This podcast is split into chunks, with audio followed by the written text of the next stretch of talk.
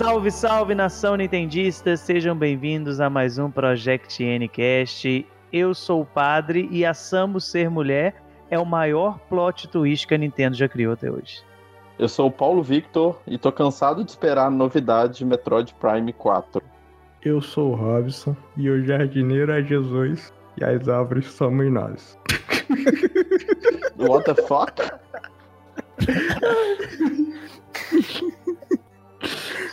Eu sou o Neto e se eu me perco na ReHap que tem quatro corredores, imagine em Zebes. Eu sou o Vinícius e compartilho com o Paulo que já estou cansado. Podia vir um Prime Trilogy, hein? Só vem. Ou não, né? É, ou não, né? Nintendo.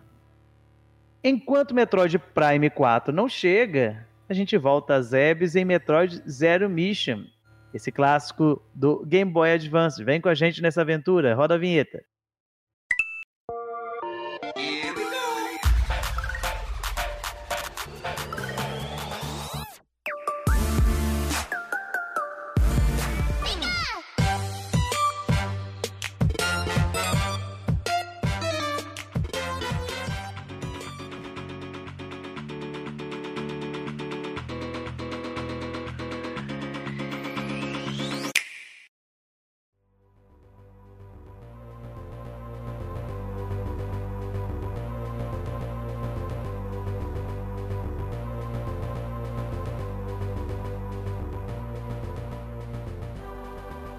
Zero Mission é um convite a retornarmos a Zebes, planeta onde a nossa protagonista Samus Aran foi criada, só que agora de uma maneira ao mesmo tempo nova, mas também antiga, porque nós estamos falando de um remake, o primeiro remake ligado à série Metroid. Eu acredito que é o único. Tem outro remake? Não, nós temos o remaster.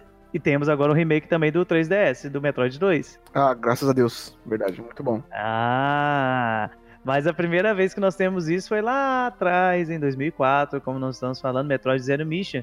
E ele vem trazer esse, esses elementos novos que Super Metroid de Super Nintendo, que é um super clássico, acabou colocando na franquia, mas revisitando o original de Nintendinho, lançado lá atrás em 1986.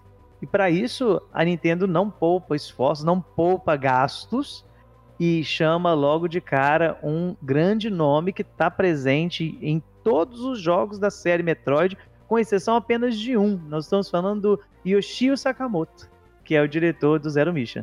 Sakamoto. Sakamoto.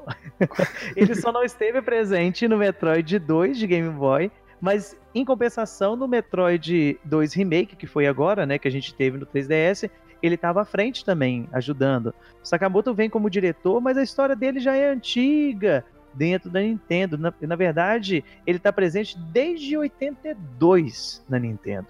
E o cara trabalhou em muita coisa. É, é engraçado, né, ver que esses caras antigos da Nintendo até hoje dão, dão suporte. E eles, com o passar dos anos, deixam de ser diretores para só serem produtores ou conselheiros né, dos projetos. O Sakamoto, o Miyamoto, o Tezuka, o próprio Aonuma começou depois. Hoje ele nem é mais diretor, ele só é tipo um produtor, um executivo que ajuda lá. Eles são aquelas pessoas assim, que tem o cargo, claro que trabalha, a gente não tá tirando Uhum. o mérito dos caras. Mas eles, na verdade, ficam mais como assim, alguém que vai testar as coisas. Não, isso aqui tá fugindo muito, ou precisa de inovar mais. É aquela pitadinha, mas nesse aqui, o Sakamoto ainda é diretor. Padre, é, e também é responsabilidade, né? Porque se o jogo vai mal e se o jogo não é muito bem aceito, o nome dele que tá na frente e é ele que é o primeiro a levar a paulada no pior dos casos. Com certeza. O Metroid normalmente sempre. Normalmente não. Sempre é bem recebido, né? A maioria dos jogos. Sim. O problema é- são as vendas. Na verdade, Metroid tem que. A gente tem que levar em consideração que existe um nicho. Não é todo mundo que gosta de Metroid. Não é Paulo. É. Isso é mesmo. Na verdade, eu acho assim que o Metroid, ele não é o nicho do jogo de Nintendo. Sim, eu acho que isso é um bom, uma boa consideração. Se fosse, tipo, se lançasse no Xbox, por exemplo, que, tipo, meu, o, né, entre aspas, o Metroid é como se fosse o Halo, né? da Nintendo. Então, tipo, Sim. o Halo, o pessoal ovaciona lá no Xbox e tudo mais. Então, tipo, os nintendistas não curtem muito essa vibe. Uhum. Mas eu- o Metroid e o Zelda, né? São os dois jogos que todas as outras plataformas, né? Todas as outras empresas e os fãs, né? Ficam torcendo pra sair, né? Da Nintendo e poder jogar em outros. Porque. Mas são- o, o Zelda, bem menos. Eu Sim. acho que o Zelda, assim, não, não da torcida. É claro que todo mundo quer jogar Zelda em outras plataformas, mas o Zelda ainda tem um ar lúdico, ainda tem aquela, aquela, aquela atmosfera que remete a Nintendo, uma coisa familiar, apesar da profundidade da história. Agora, Metroid, se a gente for olhar, por exemplo, já que nós estamos tratando aqui do Zero Mission, se a gente pega o clássico de 86, que é a base desse remake, ele é muito diferente dos outros. Ele é, ele traz essa coisa do futurista de ficção científica dentro de um ambiente onde você tinha jo- jogos como Mario, Donkey Kong, que, que é uma coisa assim mais animadinha, mais alegre. Isso aqui é uma é uma coisa profunda.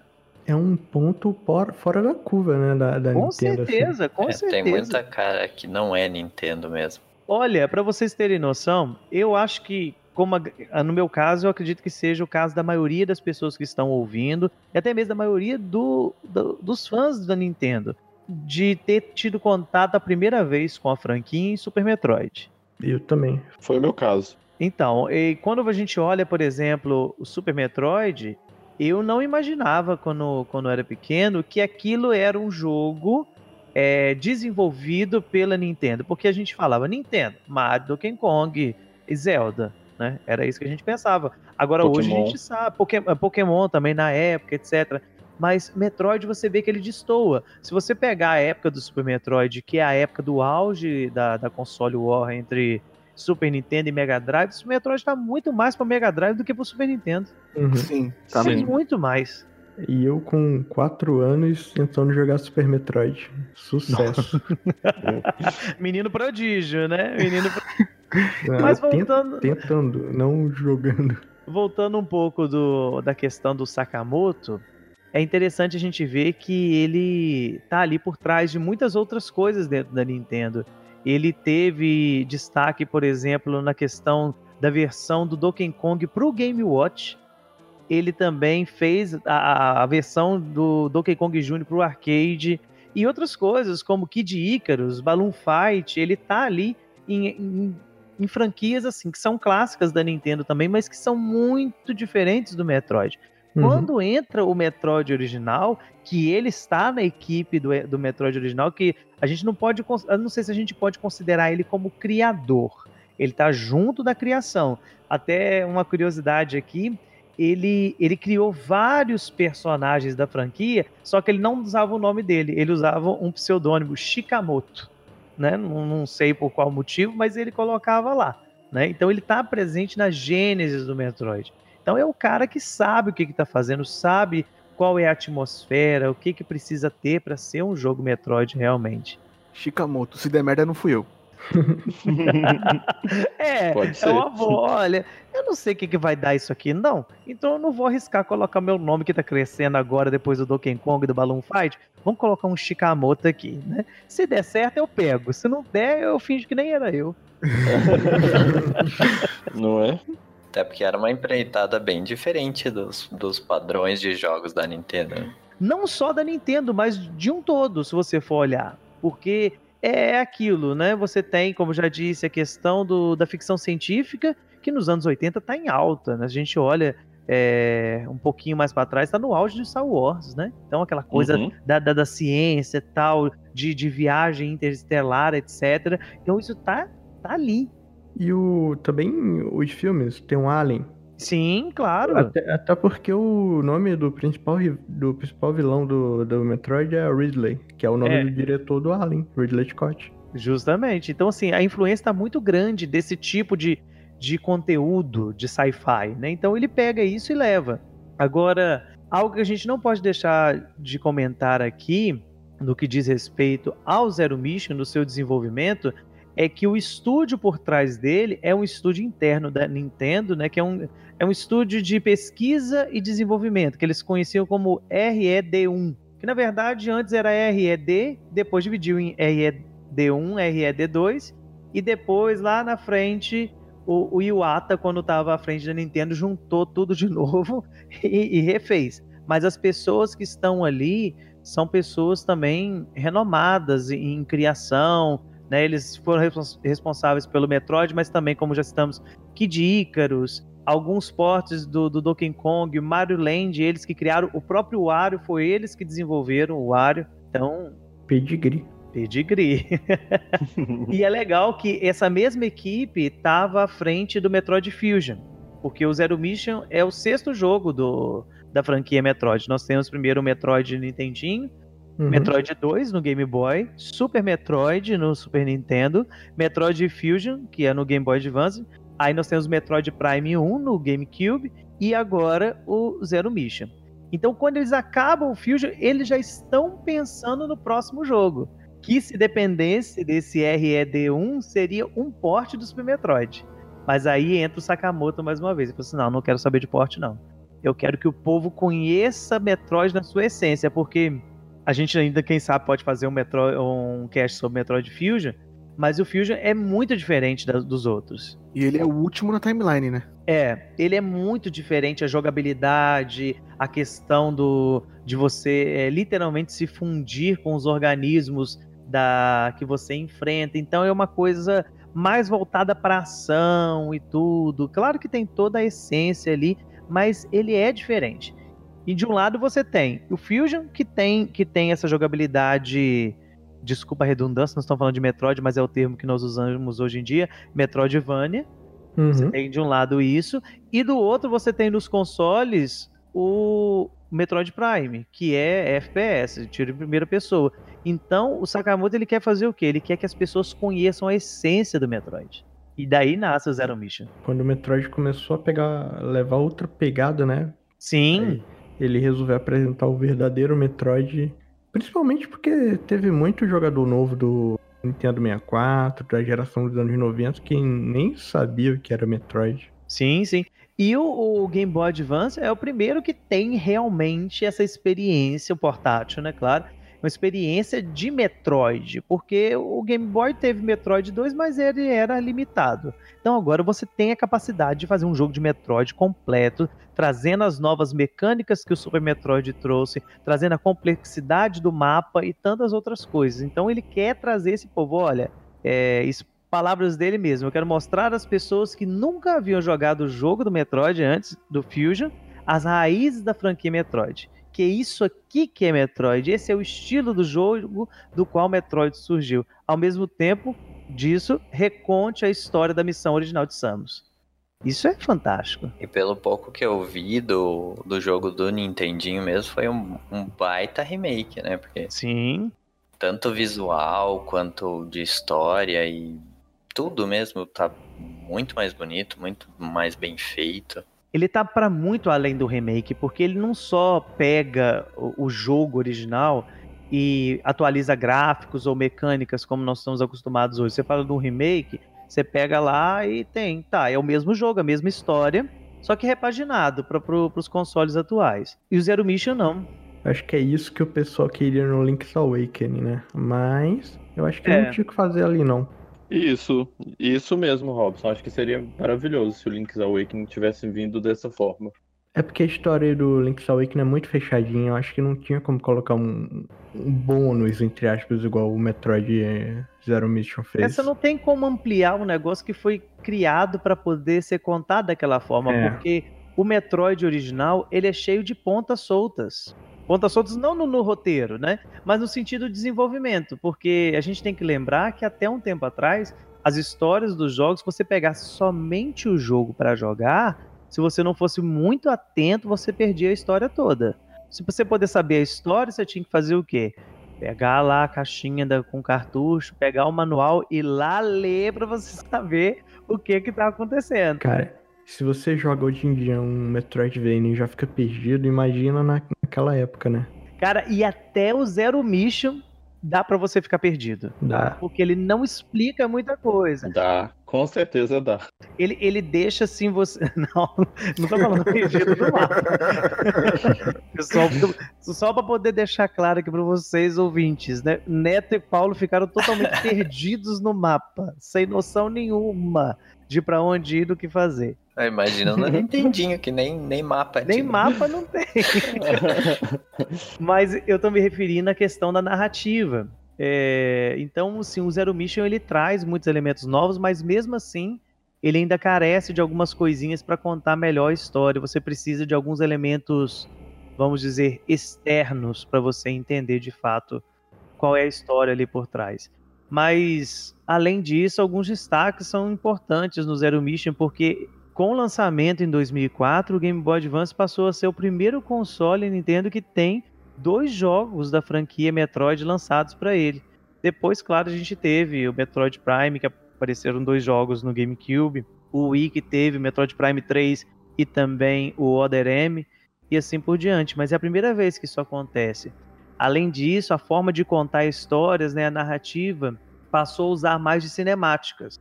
No Fusion já tem algumas cinemáticas, no Super Metroid já tem algumas cinemáticas, mas o Zero Mission é o primeiro que usa isso de uma maneira melhor e mais abrangente. São muitas cinemáticas que tem durante o jogo e são bonitas, bem feitas, bem desenhadas. Parece realmente assim, é como se fosse um estilo mangá, muito bonito. Apesar de ser no Game Boy, né? Apesar de ser no Game Boy Advance, isso é importante. Bem bonito mesmo. E também teve a questão do, da conectividade, né, padre, entre, entre ele e o Fusion. Sim, Eu- sim. Eu não sei bem como é que é, que eu não joguei na época, mas você sabe como é? Você podia usar também o cabo Game Link para poder ligar, porque na verdade essa conectividade a Nintendo explorou muito. É, começou no Nintendo 64 e o GameCube ela ampliou, que era a questão de conectar o portátil com o console de mesa. Então Uhum. você tinha, por exemplo, no, no 64 você tinha o Pokémon que conectava com o Pokémon Stadium. E eu não tô lembrando mais algum agora que conecta de cabeça, mas depois no GameCube se explorou assim num nível muito maior. Então o Metroid Fusion você conectava com o Metroid Prime 1. Só que aí veio o, o Metroid Zero Mission e eles pensavam, ah, o Fusion já, o, o Prime já está lançado. O Prime 2 ainda está em desenvolvimento. O que é que nós vamos fazer? Vamos conectar os dois jogos do Game Boy. Que aí tem, libera algumas coisinhas, algumas, algumas artes conceituais, alguns modos de jogo, etc. Uhum. Mas não é nada assim essencial, mas é, um, é uma feature interessante ter presente no jogo. Outra coisa que é a primeira vez que surge na série Metroid é a seleção de nível de desafio. É, Super Metroid, aliás, a série Metroid como um todo sempre foi considerado uma franquia difícil. Não é todo mundo que pega pra jogar, que tem facilidade pra jogar e tudo. Então agora eles têm uma seleção de nível assim que não muda muita coisa. A única diferença do modo normal pro modo fácil é a quantidade de dano que você leva. No modo fácil você leva, acho que se eu não estou enganado, metade do dano que você leva no, no modo normal. E o modo mais difícil só é liberado depois que você conclui o jogo. Aí fica bem mais desafiador realmente. É, mudou o nível, mas não facilitou nada. né? É, não facilita nada, assim, o jogo continua lá. É só pra você poder levar mais porrada, na verdade. Agora os chefes continuam um pouquinho complicados e tudo, e assim vai. É, quer dizer, o nível do jogo em si tá mais fácil no geral, né? Mas o que eu quero falar é não teve um easy mode. Não, é, não teve aquela coisa, não, mas tá ali. Tá presente. É a primeira vez que você consegue selecionar isso. Não muda muita coisa pra quem se perde no mapa, assim. Ó, tá jogando direto pra você. Mas é. Vai ter que contratar um Waze pra vocês dentro do Metroid. Não é? E, e nesse jogo também ele liberava o clássico, né? De NES. É, depois que isso terminava. Isso, isso é muito legal, tipo, que vários jogos faziam isso, que mostra, tipo, a tecnologia avançando, né? Que você sempre colo- conseguia colocar o jogo anterior inteiro dentro do, do próximo jogo, né? É, vários jogos do Game Boy Advance fizeram isso. É. Além de valorizar também o jogo, né? Do Claro, preço não. do jogo. Isso é uma feature legal. Agora, como disse pra vocês, eu conheci o- a história original do, do Metroid pelo Zero Mission, não pelo clássico de Nintendinho. Eu não tenho paciência pra jogar o, o de Nintendinho. Eu vou jogar o Zero Mission. Eu comecei pelo do Nintendinho. Porque eu não sabia nem da existência do Zero Mission, né? Então eu usava o emulador e tudo mais. E quando eu vi lá, tipo, baixava um pack em vários jogos, eu vi Metroid, comecei a jogar lá, não entendia nada, só morria. Mas eu comecei pelo Nintendinho. E quando eu fui jogar o Zero Mission, não sei se pra vocês começaram com o Super Metroid, pra mim bateu um feeling muito bom. Eu me senti, sabe, tipo, nossa, olha que como é que tá agora a gameplay, né? Olha como é a evolução que tá. Cara, pra mim o, o, o feeling do, do Super Metroid com o Zero Mission é mais na parte gráfica só pra mim. Ah, mas é realmente a parte gráfica, né? Só que Uhum. herdou, né, pro Zero Mission. É, Mas todo o resto da gameplay e tudo mais é um feeling muito bom. Pois é.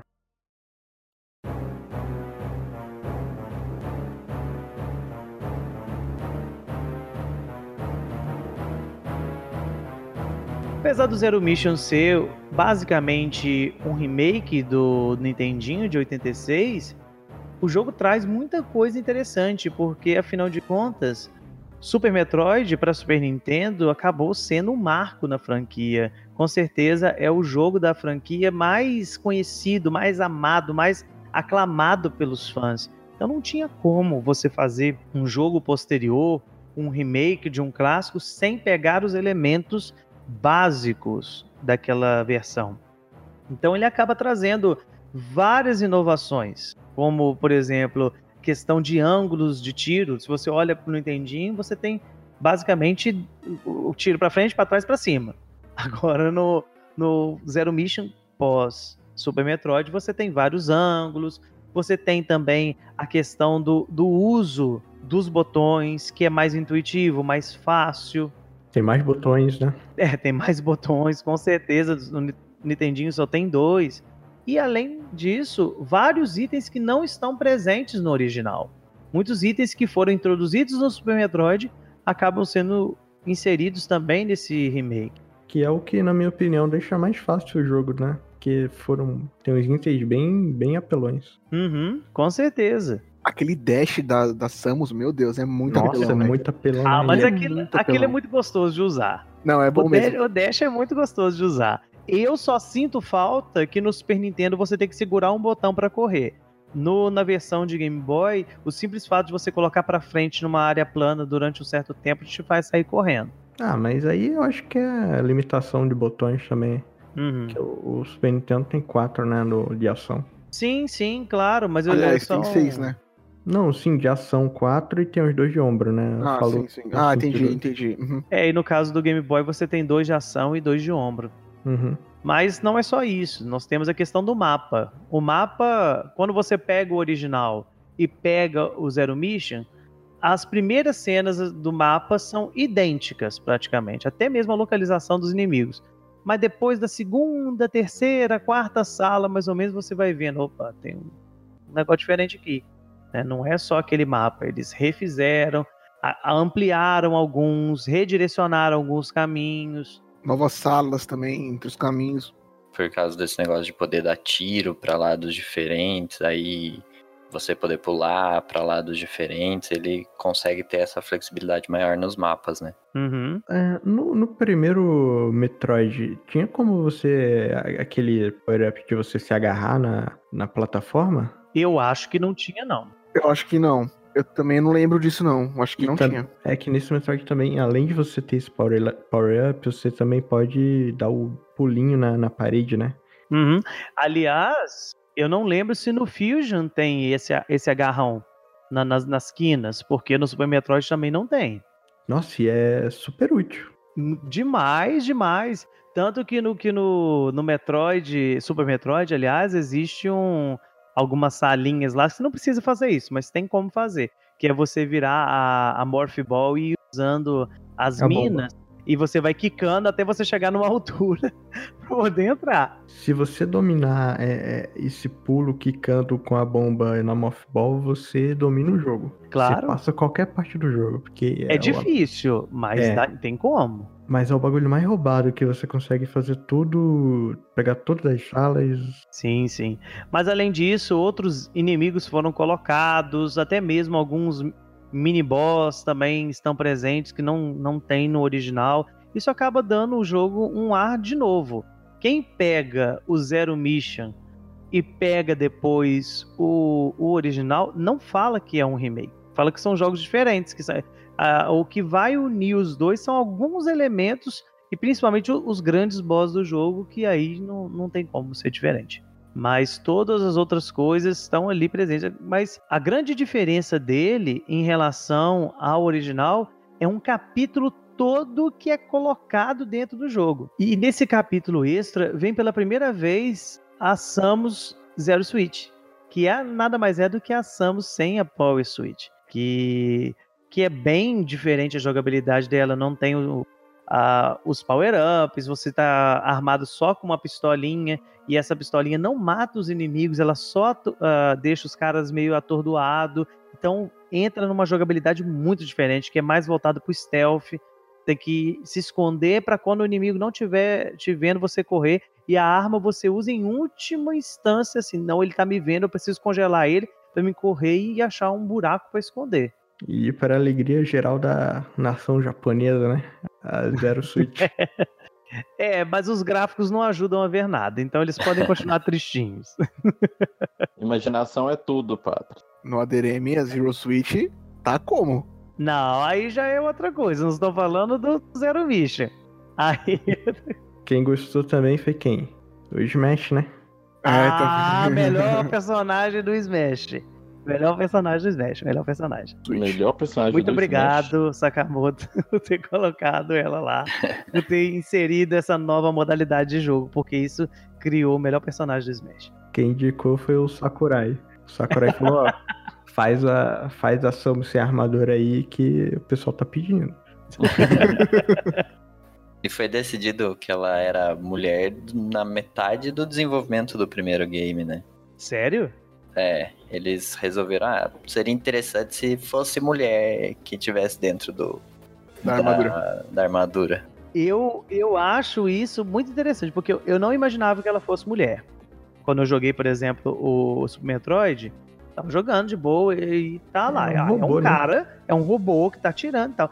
Na hora que você morre e que explode a Power Switch e mostra uma mulher ali por baixo, eu falei assim, caraca é uma menina que tá ali embaixo. o manual do, o manual do primeiro jogo em, em alguns países não referia a Samus pelo sexo feminino, né? Referia ela como se fosse homem mesmo. Então, assim, isso é bem legal, porque dá uma outra visão, porque, claro, isso tem a ver na história dela, da, da, da sua origem, por que, que é tão diferente assim, mas dá um, uma profundidade legal para a história. É muito legal você ver que, que é uma mulher que está dentro de uma roupa de combate e, está ali enfrentando tudo aquilo para poder cumprir o seu objetivo. É bem legal. Foge do padrão, né? É um personagem dos anos 80, né? Uhum. É, foi uma das primeiras personagens femininas a ter um papel principal nos games. Hoje em dia é, é, é mais comum, mas nos anos 80 isso não era comum, né? E não é, e não é uma personagem qualquer, não no sentido de protagonista, é uma personagem forte que, que, que tá batalhando e tal. Porque a gente tem que lembrar que tá certo, é, hoje não, não, ainda existe muito preconceito com a questão de, de, de mulheres que jogam, mas anos 80, majoritariamente quem jogava era menino. Era mesmo. É, deixa eu até comentar uma coisa com vocês que não tem nada a ver com o conteúdo do cast, mas eu acho que cabe aqui um parênteses, é, eu estava assistindo um vídeo hoje, eu não lembro qual é o nome do cara no canal, mas me desculpa se você estiver ouvindo, é, parabéns pelo seu conteúdo, mas estava vendo uma questão de adaptações americanas de alguns animes e uhum. falando da dificuldade que os americanos têm com, com alguns elementos. Aí contando de uma adaptação da, da Warner, né? Acho que é Warner Kids, não, não lembro se é assim, de, de trazer a Sakura Card Captor para os Estados Unidos que eles editaram tanto para que ela não fosse a protagonista, mas o Shauran fosse. Nossa, Porque, nossa. E, e, a alegação que eles fizeram foi: a menina não vende produtos. Agora o Shauran vende. Então, por que, que isso eu tô comentando isso aqui? Porque tem diretamente a ver com essa questão. Você ter uma mulher protagonista de um jogo de ação é um tiro no pé, sabe? Sim. Porque tem aquela questão de transferências, né? Todo mundo já brincou quando era criança, assistia alguma coisa na televisão e falava assim: ah, eu sou fulano, eu sou Beltrano, não sei o quê. Né? Quem vai falar, eu sou a Samus? Ah, eu gostaria. É, realmente. Eu gostaria, de verdade. Puta mulherão, mano. Não, aqui é o que é o contexto que nós estamos. Agora, anos 80? É, é verdade, é verdade. Uhum. Isso é legal. Tem que, tem que lembrar do contexto da época, né? Sim, não, então, e outra coisa, até os anos 90 ali que teve a Tomb Raider, né, que foi outro ícone feminino dos Uhum. games, Uhum. tipo, Sim. a Samus, além de ninguém saber que era mulher, né, só quem jogou realmente ou leu os manuais e tudo mais, ela não era em nenhum momento explorada, entre aspas, né, sexualmente, assim. Uhum. Porque, tipo, Lara Croft, pelo amor de Deus, né, tipo, ela vai nas missões com um top, É fanservice puro. é, service puro. E a Samus não, tava dentro de uma armadura que não tinha Apesar do peito ser triângulo, é fanservice. É, sim, Igual a exatamente. de leite. Uai, gente, mas é verdade. É verdade, é Tá verdade. arriscado ela te abraçar e te furar. Tinha que ter uma arma no jogo que ela furava o personagem com o peito. Não, muito errado isso, muito errado. Vamos focar, vamos focar na história que é melhor.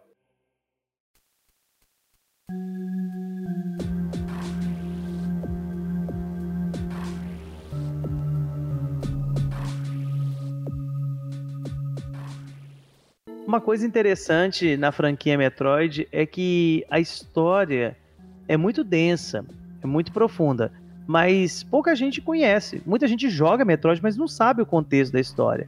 Ah, porque isso acabou sendo desenvolvido de uma maneira mais profunda a partir dos Metroid Prime, principalmente no Other M.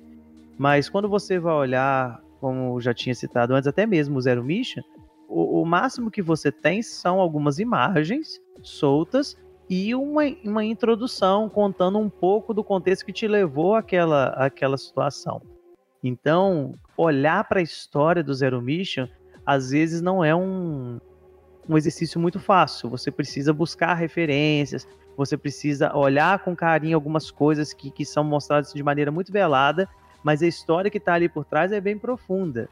E ela começa antes mesmo do, do, do, do crescimento da Samus, ainda quando ela é bem pequena. Os chamados piratas espaciais, que são os grandes vilões da, da franquia, eles atacam uma, uma das naves de, de pesquisa da Federação Galáctica para poder ir atrás dos chamados Metroids. E o que, que são os Metroids? E, e, é engraçado a gente falar, ah, Super Metroid, Metroid Zero Mission, mas os Metroids mesmo quase não aparecem no jogo, com exceção do 2.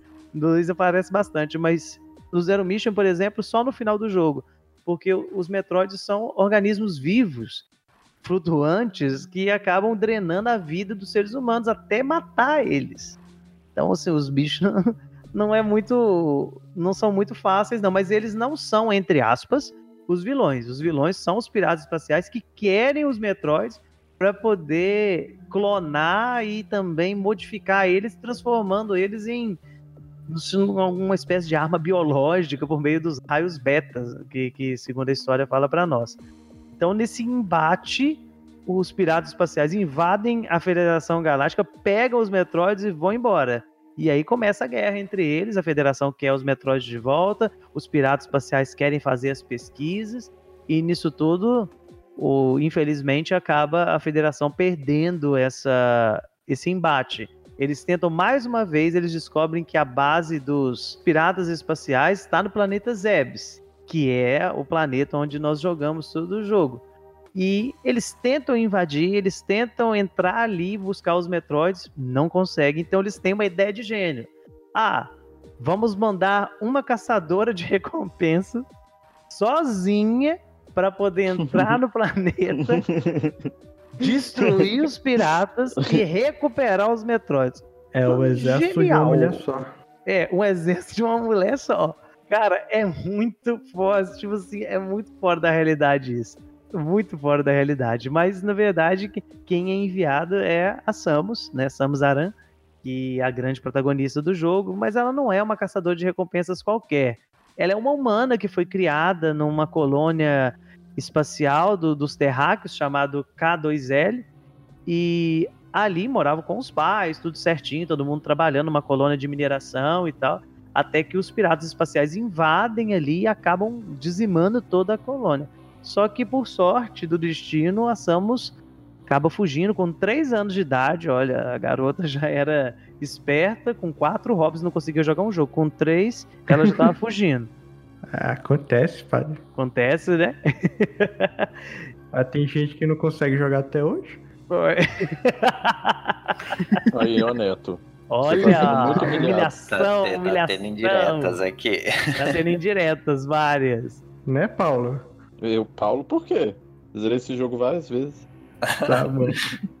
Mas voltando à história, com três aninhos engatinhando, fugindo do, do- do- dos piratas espaciais, um alienígena meio humanoide, meio pássaro da, da raça dos Chozo, né? Que é um, um homem-pássaro, né? É praticamente o Falco lá do Star Fox, deve ser ele. É, ele pega a, a, a Samus e cria. Acaba criando todos os sentidos, ensinando ela métodos de combate, cultura dos Chozo e além disso ainda faz uma modificação no DNA dela para que ela possa utilizar as habilidades da tribo deles, do clã deles. E além disso, ela ganha de presente dos Chozo aquilo que é um artefato, né? Tem até um, um quê religioso, isso é mostrado muito no jogo, tem várias referências meio egípcias, Isso. né? É bem legal isso. Eu achei isso fantástico quando tava jogando. Tem muita referência do, da, da antiga religião egípcia, né? É, e esse artefato é, é a Power Switch que ela tem e que ela usa para poder cumprir os seus trabalhos. Então, a Samus, que é criada no planeta Zebes, por isso que ela é escolhida, né? A gente fez a piada dela aí sozinha enquanto contra um exército, mas na verdade é porque ela conhece o planeta. Ela sabe do, do- das cavernas, Tá em casa. tá em casa, ela sabe da questão do, da religião dos Chozo, etc. Então ela vai ali. E a partir do momento que ela entra no planeta, que ela já tinha saído há muito tempo, esse, esse retorno serve para contar a história dela. Então ela tem alguns flashbacks, ela tem alguns contatos com algumas estátuas Chozo que vão mostrando para ela o caminho, que vão dando elementos que completam a Power Switch. Então acaba sendo tendo sentido. Quando você joga, por exemplo, como é o meu caso, você joga o Super Metroid e você começa a pegar um monte de elemento que vai completando a, a Power Switch, mas não tem uma explicação do porquê que completa, você fica meio perdido. Você acha que é uma coisa meio robótica, né? Que tá encaixando lá e tal. Uhum. Mas aqui com os shows você vê que é uma coisa mais, sei lá, mais misteriosa, mais ocultista. Inclusive tem dois ou três power-ups que você pega que é misterioso. Você não diz o que faz.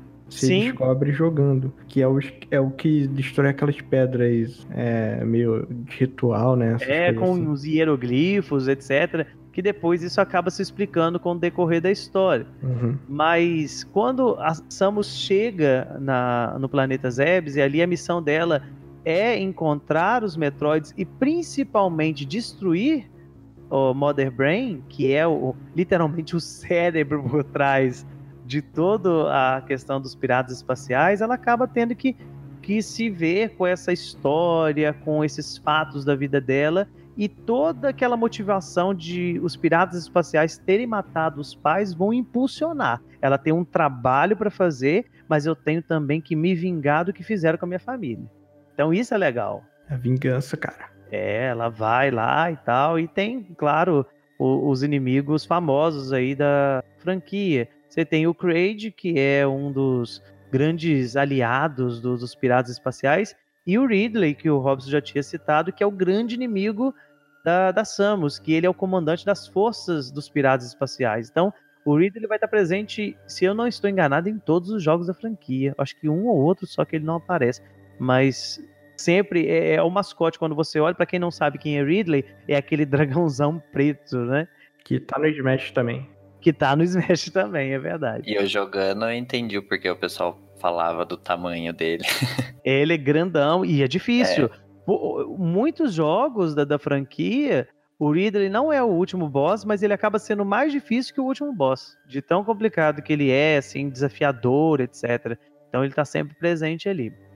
E como nós já falamos, tem um capítulo extra da, da história, depois que, que a Samus acaba derrotando o Mother Brain, ela explode a base, e quando ela tá saindo do planeta Zebes, já destruiu os Metroids também junto na, na situação, ninguém te- teria mais contato. Então ela fugindo do planeta Zebes, os piratas acabam derrubando a nave dela e ela cai em outra região do planeta e ali ela tenta entrar na nave mãe, roubar um- uma cápsula de escape para ir embora, mas nesse período sem a Power Switch, que é quando a gente falou da Zero Suite Samus, ela acaba entrando mais uma vez lá nas, nas ruínas de um templo dos Chozo e encontra outra Power Suite. Que aí sim aqueles elementos que o Robson citou, que não funcionam na primeira Power Suite, acabam funcionando ali.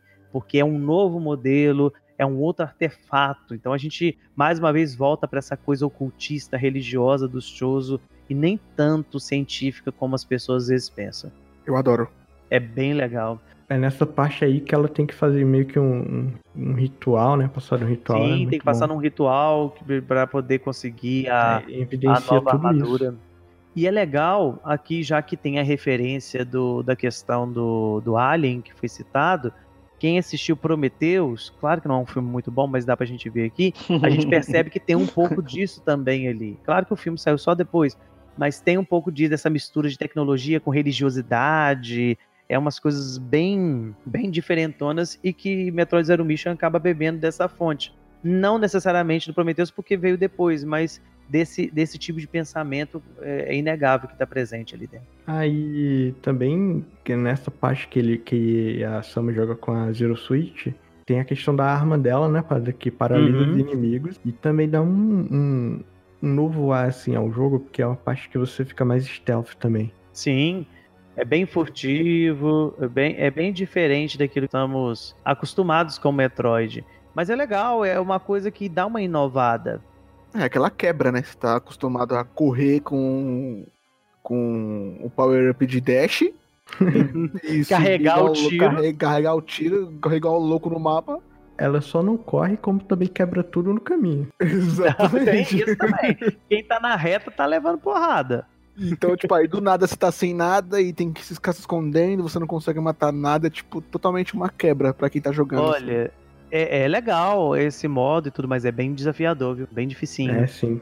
Mas é recompensador. É, é assim, porque além de você conseguir depois ter, uma, essa, ter essa experiência diferente, pegar essa nova Power Switch, você pensa assim, ah, acabou o jogo, pra variar, né? O Ridley aparece novamente, então você acaba tendo que derrotar o Ridley de novo para poder realmente conseguir fugir do, do planeta Zebes e completar sua missão. Vaso ruim não quebra, não.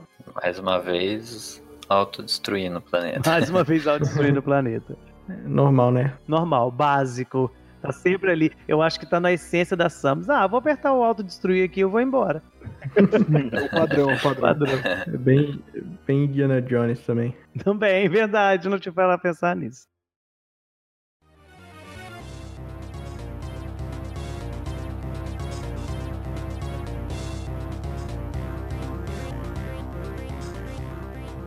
Apresentado na E3 de 2003, Metroid Zero Mission acabou chegando para os jogadores em 9 de fevereiro de 2004. Só que, curiosamente, o jogo foi lançado primeiro nos Estados Unidos, para depois ir para a Europa e, por fim, chegar no Japão. Isso é muito interessante. Vingança do Ocidente. Vingança do Ocidente. O jogo foi lançado primeiro nos Estados Unidos. Mas isso tem uma explicação, porque Metroid vende muito mais nos Estados Unidos do que no Japão. Então eles apostaram. Pois é.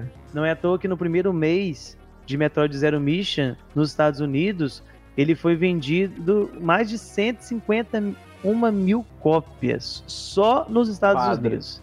É, isso é muito claro. Um ano depois, né, em fevereiro de 2005, ele já tinha vendido 439 mil cópias nos Estados Unidos e 69 mil cópias no Japão. Olha a diferença, né? Por mais que, que nos Estados Unidos tinha sido lançado pouco, ele vendeu muito mais nos Estados Unidos do que no Japão. Uhum. Em 10 horas no Japão, Pokémon vende mais. Com certeza. Então, assim, a gente sabe que a franquia. A pré-venda no Japão vende mais. Né? É verdade. A gente sabe que a franquia Metroid é uma franquia aclamada pela profundidade dos jogos, pela qualidade da jogabilidade, mas não é uma franquia popular. Isso tem que ser deixado claro. Então, esse número de vendas para Metroid é um número muito grande. É um número a ser considerado. Claro que assim, ah, como já disse aí, Pokémon vende muito mais. Claro, mas aí porque a gente está falando de um outro tipo de jogo. Aqui, Metroid é literalmente um nicho dentro de um nicho porque é dentro da Nintendo, que já é um nicho, e um nicho dentro lá. Então, assim, é bem. E dentro do portátil ainda por cima. Então é bem nichado o Metroid Zero Mission, Eu, como fã de Pikmin, fico feliz, né? né? Porque vende a- a- as vendas são pa- parecidas. Né? Mas você vê que ele tá ali. E a prova de que é um, um sucesso de crítica é que ele acabou na época tendo nota 34 da Famitsu, que tem um total de pontuação em 40, e a Famitsu é bem mão pesada nas suas, nas suas notas, e a meta dele no Metacritic é de 89. Padre, uma curiosidade sobre essa nota do Metacritic é que ele foi avaliado por 50 é, críticas especializadas Uhum. e, e a nota da- do- dos usuários também é altíssima, é 8.9. Sim. E ele foi eleito o melhor jogo de Game Boy Advance de 2004 Uhum. e também foi o segundo jogo de Game Boy Advance mais comentado em 2004. Né? Ele ficou à frente de jogos como o Pokémon Fire Red e o Leaf Green, Mario vs Donkey Kong, Astro Boy, né? E ele tá também entre os 15 jogos mais bem avaliados de Game Boy Advance de todos os tempos. Mas ele ainda assim ele, ele ficou atrás do Metroid Fusion, né? Que ficou em sétimo lugar. Não, os Metroids, eles são todos eles são muito bem avaliados, né? A, a- a crítica especializada vomita arco-íris em cima, né? Mas é um jogo de lixo mesmo, igual a gente falou, né? Não, não vende tanto, mas ele, ele é muito bem aceito, né? Os fãs. Sabe um, um jogo que é muito bem avaliado pela Famitsu também? Qual? Nintendogs. 40 de Olha. 40. Nossa! Retiro o que eu disse da Famitsu, né? E aí, Robson? O Robson tá doido com o novo Nintendo Dogs pro Switch. Toda direct. Mas fica aí uma recomendação. O Metroid Zero Mission está disponível ainda no Virtual Console, tanto do Wii U quanto do 3DS. Vale a pena jogar. O jogo é fantástico, uma história muito boa, jogabilidade muito boa, envelheceu muito bem. Uhum. Vale a pena, procure se você ainda não conhece Zero Mission. É uma oportunidade. Se você quer conhecer, quer começar, nunca experimentou nenhum Metroid, é a melhor porta de entrada para você, é o Zero Mission, porque traz todos os elementos que fizeram a franquia ser considerado um clássico, junto de uma jogabilidade um pouco mais moderna, além do- de contar o início da história de Samus Aran. Então, vale a pena jogar. Como a gente aprendeu em Kill Bill, nunca deixe uma mulher loira se vingar. Verdade. Black Mamba.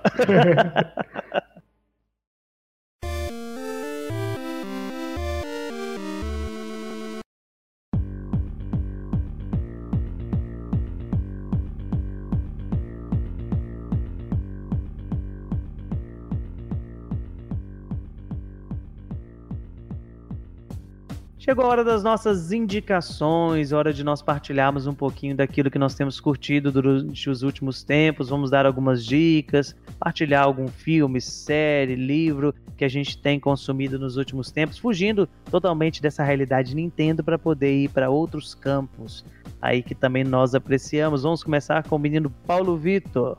Eu vou indicar Chernobyl, que é uma série da HBO. É, Nossa, o que mais lido com, ultimamente é gente Chernobyl. Ai, obrigado, tá, padre? Oi? Obrigado, tá? Que Não, mas eu- vocês sabem disso. Eu tenho um parênteses aqui, mas eu tô fazendo a gravação aqui do podcast e tem gente de Chernobyl mandando mensagem pra mim. aqui. Eu falei, gente, é, não é? vamos lá. Tá segue. vendo, Paulo? Eu Parei vou de mandar indicar. Eu parei já, padre. Desculpa. Vocês estão mais pra Watchmen. Eu vou indicar Chernobyl, que é uma série da HBO. Não sei se alguém aqui teve a oportunidade de assistir. Se não assistiu, tá esperando o quê? É uma série super curta e é maravilhosa. Ambientação super boa. E, gente, HBO produz muita coisa maravilhosa e vocês estão dando mole que vocês não estão assistindo. Eu já recomendei um podcast aí pra trás, não lembro qual, Years and Years, né? E agora tem Chernobyl, que é maravilhoso e eu recomendo. Muito bom. E conta a história. Assim, tem uns pouquinho de erro em algumas coisas, é é meio romantizada, né? Mas faz parte, né, do, do cinema, da televisão, de séries, romantizam as histórias mesmo, mas é maravilhoso e eu recomendo. Eu me recuso a assistir. Por quê? Porque eu me recuso a assistir porque o aplicativo da HBO já me deu muita dor de cabeça. É, padre, Eles estão com uma coisa agora de você usar no Chromecast ou na TV e simplesmente a legenda não aparece. Fica um quadro preto no meio da tela. Eu tô com um monte de série da HBO, que, inclusive o Years and Years, que eu Nossa, tô doido pra poder terminar de assistir e não consigo, Padre, porque simplesmente não eu transmite. cancelei a HBO porque quem assiste mais é minha mãe e ela não tá conseguindo assistir. Ah, então quer dizer que você indica uma série da HBO e cancelou a HBO. Eu cancelei porque a série acabou, né? Ah. Eu assisti a série, a série acabou, Muito não vai bom. ter segunda de- temporada. Chernobyl, Aí segunda temporada, dona não. HBO, vocês não estão ouvindo a gente, mas eu vou falar mesmo assim. Depois dona HBO, eu vou lá pelo, pelos meios ilícitos e consigo a série que eu quero ver. Vocês acham ruim? Mas eu ainda tô pagando esse, esse negócio aqui ainda, viu? Então eu tenho direitos, tá? Fica a dica. Fica a dica, hashtag fica a dica. Vamos lá, Robson, vamos acalmar os ânimos aí.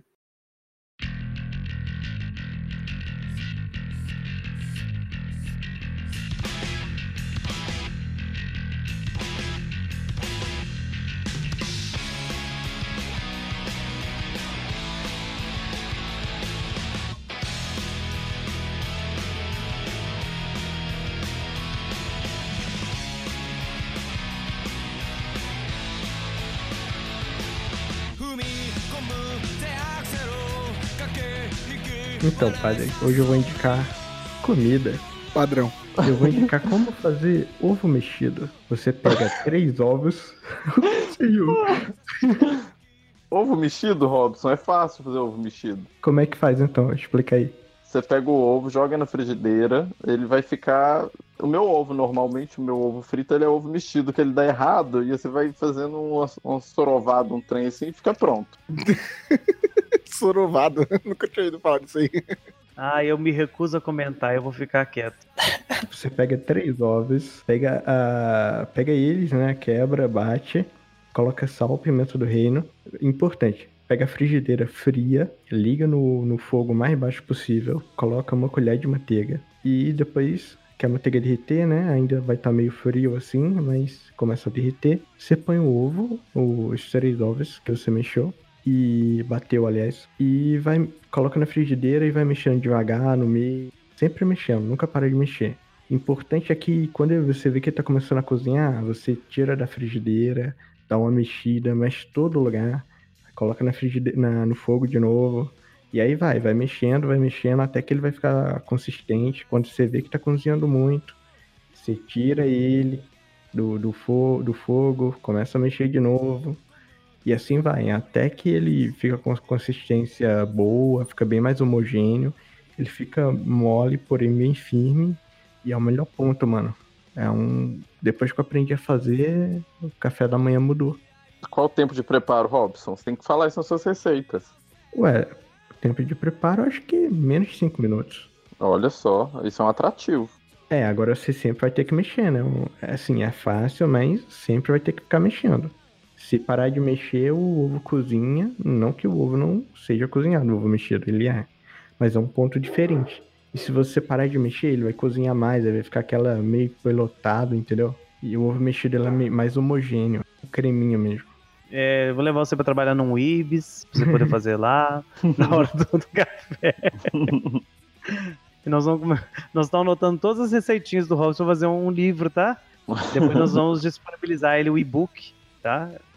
Robson Maria Braga. Tá, na Maria tá perdendo o posto já pra ele. Vamos lá, Neto, o que, que você tem? Bom, eu vou indicar uma série da Netflix é, que se chama The Good Place. É uma comédia com a Kirsten Bell, com a Ted Danson. É muito boa, que lida com, com questões filosóficas e ética de um jeito muito legal, muito divertido. Vale a pena. Tá na quarta temporada agora, na, na quarta e última temporada agora. E vale muito a pena mesmo, é muito bom. Essa série é maravilhosa mesmo. E Vinícius Santana. Eu vou indicar um compositor, um japonês.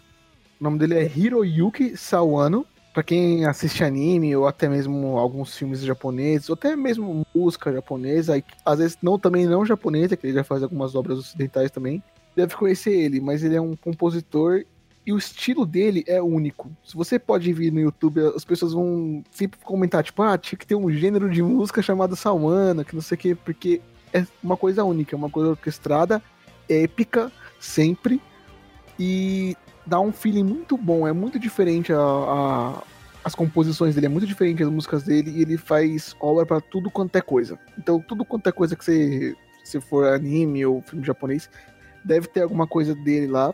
E na obra, nos filmes ou no anime, a música dele impacta de um jeito, porque sempre é música cantada e sempre tem vocal na música, né? E, cara, impacta de um jeito que eu tô só no fim. Eu, tô, eu pesquiso as obras dele pra, pra, só pra assistir. Pra ver a música dele Olha. tocar assim, porque no momento que toca, é muito épica a cena, tudo mais. Não importa qual anime, ou seja, ou qual filme. Você fica hypado só de você ouvir isso, né? Vai estar tá na no post do podcast lá, dá uma conferida alguma música, deve provavelmente o Robson, quem for fazer o post, colocar uma música lá, tu dá uma conferida, que as músicas dele são muito boas e geralmente é em inglês também, que cantam, então, ó, muito bom. Muito bem, eu vou indicar hoje uma HQ, né? Uma HQ que eu gosto muito, já tem bastante tempo o que eu acompanho e agora tá vindo. Você já teve algum tipo de lançamento no Brasil, mas agora tá vindo a edição de luxo pela Panini, que é a, a HQ Fables, ou Fábulas, aqui ficou a tradução. E ela é uma HQ da DC Comics, mas pelo selo Vértigo, que é um, um selo de HQs mais. Adulto, né? Assim. Mais, mais, adulto e tudo, mais conceitual e tal, né? Cara, tem lá, por exemplo. Tem o nome Vértigo lá é, é sucesso. É, é bom. bom. é bom. É, você tem lá V de Vingança, você tem Sandman. Watchmen, né? O Watchmen. O Watchmen também. E o que, que é a história do Fables, basicamente? É, existe um mundo do, dos contos de fadas e esse mundo acaba sendo invadido pelo que eles chamam de adversário. Né? Até a parte que eu li não, não, não fala quem é esse adversário.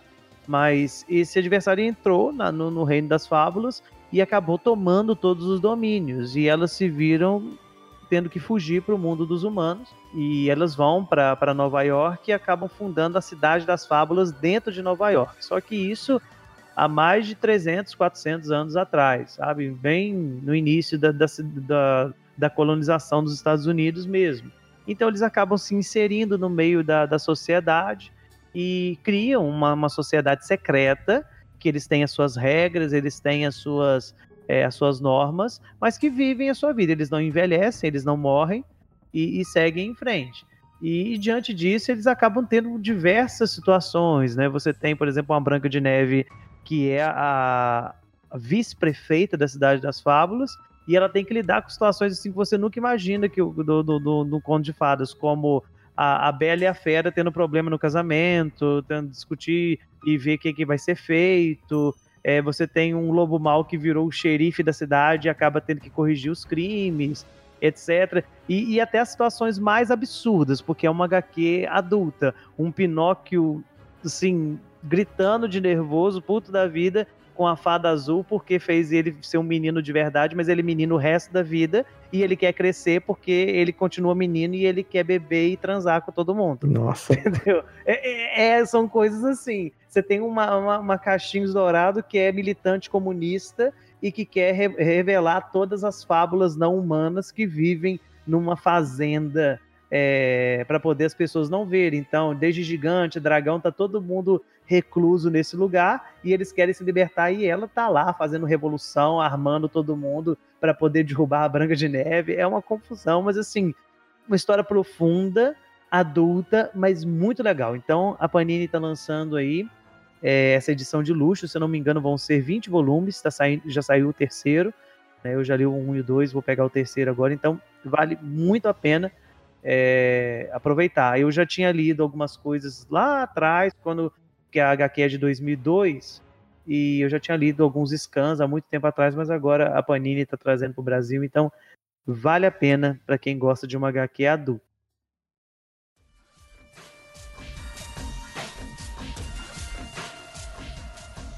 Muito bem, chegamos ao final de mais um Project Ncast. Muito obrigado por você que está sempre aqui conosco. Lembrando que nós estamos presentes lá no nosso www.projectn.com.br. Lá você acompanha as notícias, as informações do mundo Nintendo, reviews, análises, colunas.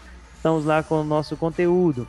Além disso, se você quiser mandar algum e-mail dando alguma sugestão para a gente poder também trazer aqui para o cast, é só você mandar o seu e-mail para contato@projectn.com.br. Estamos presentes nas redes sociais, com Twitter, com Project N Underline, também no Instagram como Portal Project N.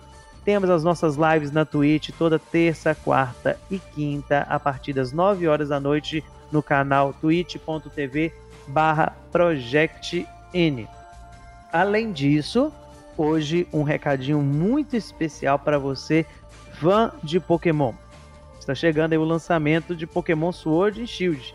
Nós estamos assim no hype danado e pensando nisso, Project N, numa parceria com o site Nintendo Boy, está trazendo para vocês uma oportunidade de levar na faixa uma cópia digital de um dos jogos, ou Pokémon Sword ou Pokémon Shield. O que, que você tem que fazer para poder participar? Basta você ir lá no portal Project N, tem um post lá fixado, ou então se você quer ir direto mesmo para poder participar, é só você ir no nosso Instagram, Portal Project N, tem a foto oficial do concurso, você tem que seguir o nosso perfil no Instagram, o perfil da Nintendo Boy também no Instagram e marcar três amigos nos comentários daquela foto oficial. Preste atenção, foto oficial, nenhuma das outras fotos.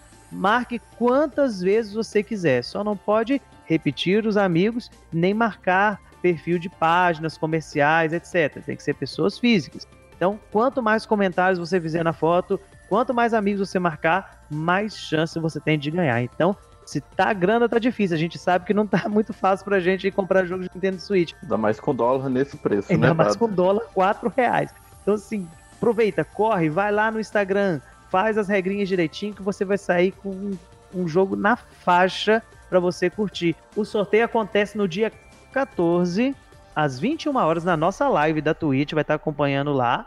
E na véspera do jogo, ou seja, você já vai começar no dia do lançamento, Day One, jogando Pokémon Sword and Shield. Corre lá, aproveita e quando você está ouvindo, vai abrindo o Instagram no seu celular e vai lá já marcando os seus amigos para você participar. Grande abraço para vocês e até a próxima. Até Valeu. mais. Até mais. Tchau, tchau.